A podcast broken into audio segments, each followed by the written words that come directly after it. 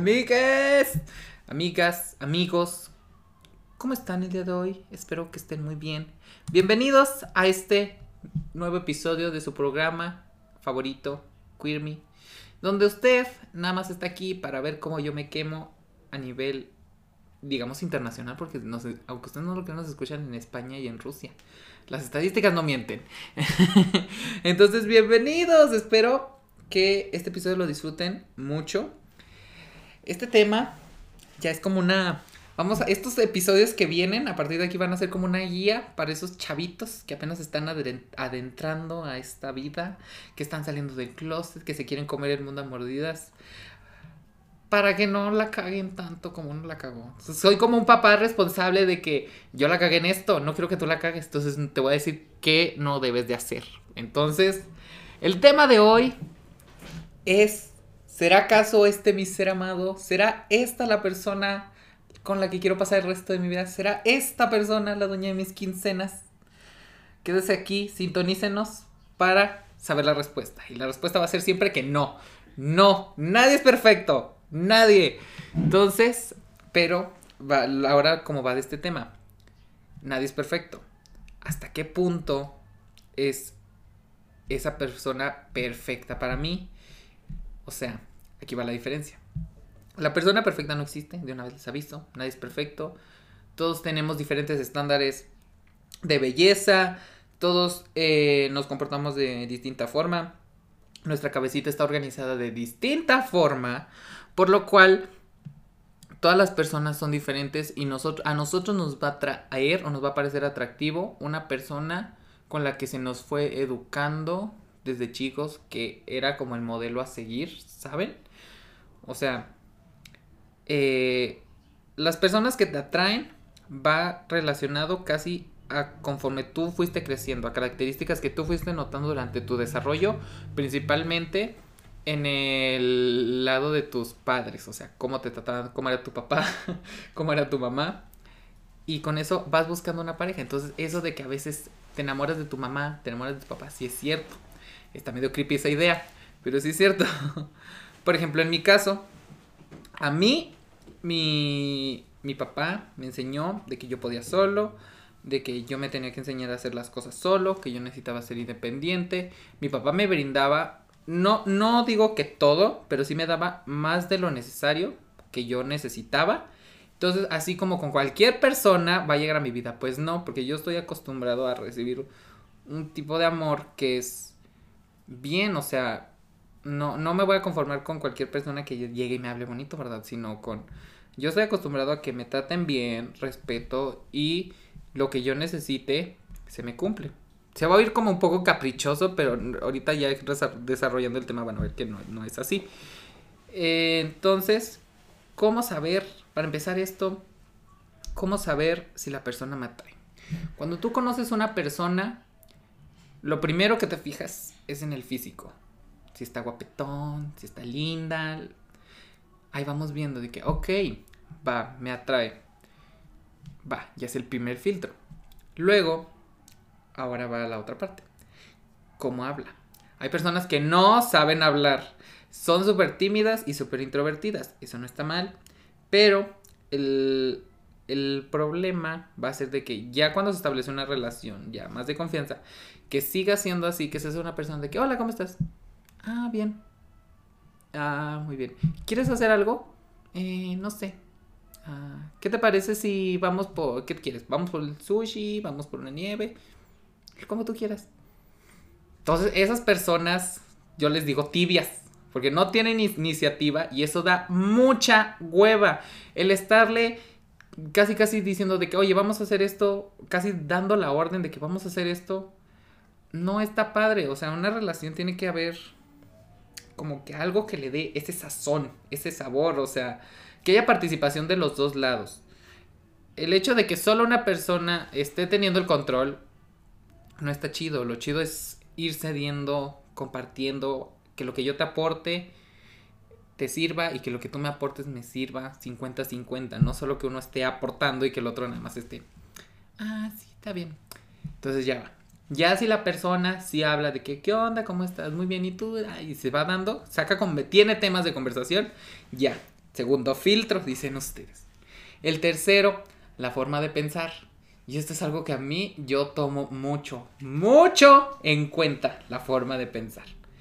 Primero, que la persona tenga metas, sepa quién es y qué quiere lograr. Que no sea nada más de que, ay, pues trabajo en esto, pero la verdad no me gusta y este, estoy pensando en salirme.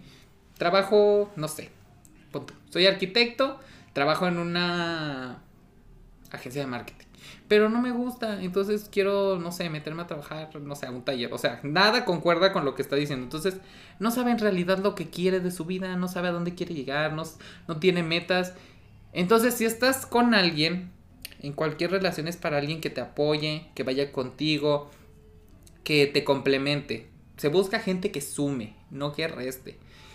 Porque sí está muy bonito esto de que, ay, bonita, te bajo las estrellas y el sol, pero hay que tener relaciones con madurez e inteligencia. No todo, lo, no todo es de dejarse guiar por el corazón, amigos. Hay que usar la cabecita. Entonces, este lado de que no sepan, si no saben qué quieren de su vida, menos van a saber qué quieren con una relación, a dónde va, los va a llevar. Entonces, ahí no va a haber futuro. Entonces, Primero, vean que sea una persona que sí sepa. Es más, si no tiene una carrera, ok, pero que esté trabajando en algo y que sienta motivación por seguir haciendo, si es su negocio, hacerlo crecer, si está en un puesto, pero quiere seguir creciendo en ese puesto ah, hasta llegar a gerente, no sé, lo que sea, pero que tenga una meta y que sepa dónde quiere llegar. Porque esas son las personas que saben lo que quieren y son responsables de, y de que dedicados y saben lo que van a hacer. Entonces, pues eso se aplica también en las relaciones. Entonces, por eso hay que tener mucho cuidado. Otra, también va relacionada con la forma de pensar. Eh, ya esto es más general de la forma de pensar. Eh, no voy a decir, no les voy a tratar de vender mi ideología, ¿verdad? Pero sí que la ideología que ellos tienen vaya en concuerdo con la ideología que ustedes tienen. ¿A qué me refiero? Por ejemplo, yo voy a poner un ejemplo de una cita con un chavo de que en la primera cita a mí se me hizo muy padre que me haya preguntado esto. Porque yo digo, ah, este chavo eh, es de... A le gusta hablar de estos temas y se ve que es centrado porque me pregunta y va. Me, en la primera cita me pregunta qué opino sobre el aborto y desde mi punto de vista de salud, porque este chavo era de otra área. Y ya empezamos a hablar y por la forma en que me platica digo, ok, este chavo, a lo mejor sí no concuerda conmigo o tal vez sí, pero es de mentalidad abierta. Eso quiere decir que está abierto al cambio. El hecho de que tenga la mente abierta ayuda mucho, porque siempre cuando se conoce a alguna persona hay que estar con la mente abierta, porque no todos van a ser iguales a nosotros, no se van a adaptar a nosotros. Tiene, es lo que les digo, es un estira y afloja en todas las relaciones. Por lo tanto, hay que tomar mucho en cuenta de que a lo mejor si no es la forma de pensar, si no es la misma, que estén abiertos los dos de que, ah, lo voy a escuchar. Que tengan la humildad de que, ah, a lo mejor puede que tenga razón en esta área. Yo no sé tanto de esta área, me gustaría saber qué tú piensas. No que se crea el típico vato que cree que es la opción. No, es que, es que yo sí sé porque yo soy, habla en política, por ejemplo, yo sí sé porque soy politólogo y estudio y de que Está bien, pero no, te, no te afecta escuchar una opinión de otra persona. Entonces ya si está así, de que, pues creo que yo solo sé, yo lo sé todo y tú no, entonces ya, huyan. Esas personas no, tampoco va a haber futuro. Ese es el tercer filtro. y ahora, ok, pasan los primeros meses, lo que es la bonita etapa de la idealización, donde tú ya te ves casado con esa persona, lo mejor, todo lo viene lo mejor, como quien dice. Que no te das los defectos, que no ves los defectos de la otra persona. Ya, uh, sí está bonita esa etapa, pero también hay que darse cuenta de los defectos, que siempre se ven desde el principio, pero uno no los ve, porque uno es ciego. ¿A qué me refiero? El interés. Por ejemplo, si tú le estás mandando un mensaje de buenos días, a lo mejor si no te contesta en el momento, ta, ta, ta, pero que al menos haya la responsabilidad de que, ah, oye, en la cuando te contesté, perdón si no te contesté, estaba haciendo esto y esto y esto. No que tú le hayas preguntado de que, oye, ¿por qué no me contestaste? De él tiene que nacer, o sea, no sé si me explico, que todo lo que tú le des, él lo, eh, él lo regrese de la misma forma. porque les digo, todo es recíproco. O sea, que el interés que tú le estés mostrando, tú lo recibas. Porque no es lo mismo eso de que, ah, buenos días. Y en la tarde, perdón, anduve ocupado, trabajo, escuela, lo que sea. Pero ¿qué onda? ¿Cómo estás? Y ya, empiezan a platicar otra vez. A que le mandes un mensaje. Dos días después, te conteste ese mensaje de que, hola. Y así como si nada haya pasado. Entonces, de que, chavos, ahí hay un foco rojo. Si no les prestan la atención que ustedes se merecen lávense las manos, hay muchos peces en el río, entonces salgan a buscarlos. A alguien van a encontrar que sí, sí les dé lo que ustedes necesitan, porque en todas las relaciones tiene que ser iguales, 50-50. Eh, ahí va un foco, el interés que muestra la otra persona va. Ahora, la forma en que se refiere a ustedes. Que ustedes eh, les den un cumplido, va, un gracias, está padre, qué linda, que pienses así, qué bonito, qué buena onda, muchas gracias, no me lo habían dicho. Va, se acepta. Este, si te lo responden con un cumplido para ti, también está, está mejor. O sea, se muestra que hay interés también de la otra persona. Si te dicen de que, aunque sea una broma, pero de que, ay, pues no sé, o que tú les mandes una foto o algo y te contesten con una broma de que, ay, qué seguro eres, qué narcisista. Y Cosas así de que, chavos, no, no, no, no, no, no. Ahí hay otro foco rojo, amigos. Ese chavo nada más piensa, de, su foco está en él. Y si alguien llega a robarle su foco, pues no, eh, no, él piensa eso, que alguien va a llegar a robarle su foco. Se los platico por, esta no es experiencia mía, es de un amigo. ya lo voy a quemar, no voy a decir su nombre. Pero, este chavo, mi amigo, le decía al chavo con el que estaba quedando de que, oye, qué guapo y ta, ta, ta.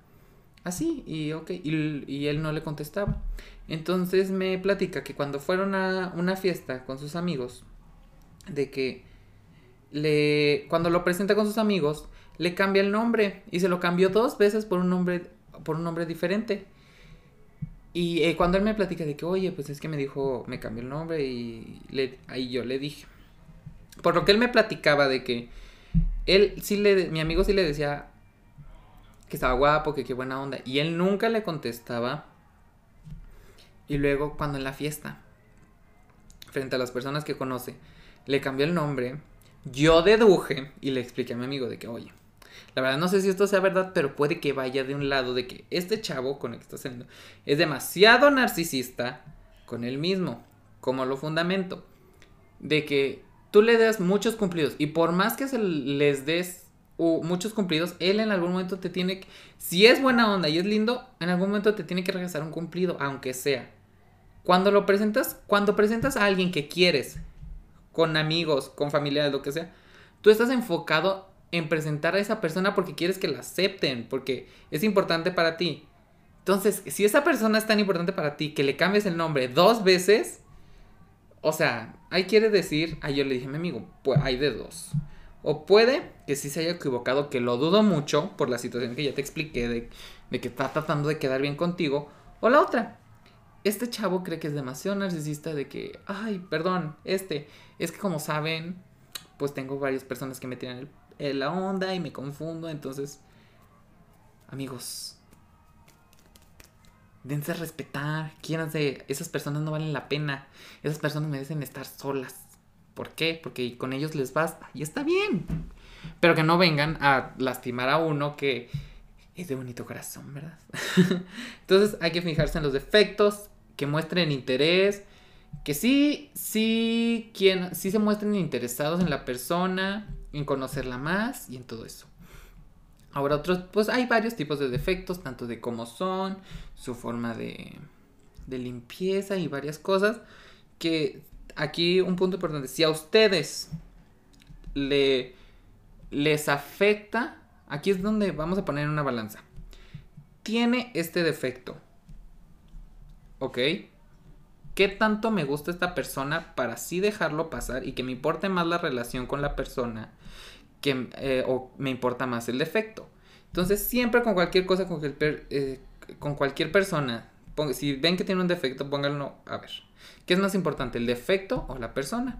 Y así fácil se van a dar cuenta si esa persona vale la pena para ustedes o no. Puede que ese defecto sea muy importante para ustedes por ejemplo, conmigo, la forma de pensar, el hecho de que no tengan metas o que no tengan futuro, que no sepan qué quieren, si a mí yo digo de que, ok, va, no sabes lo que quieres, nunca vas a ver, bye.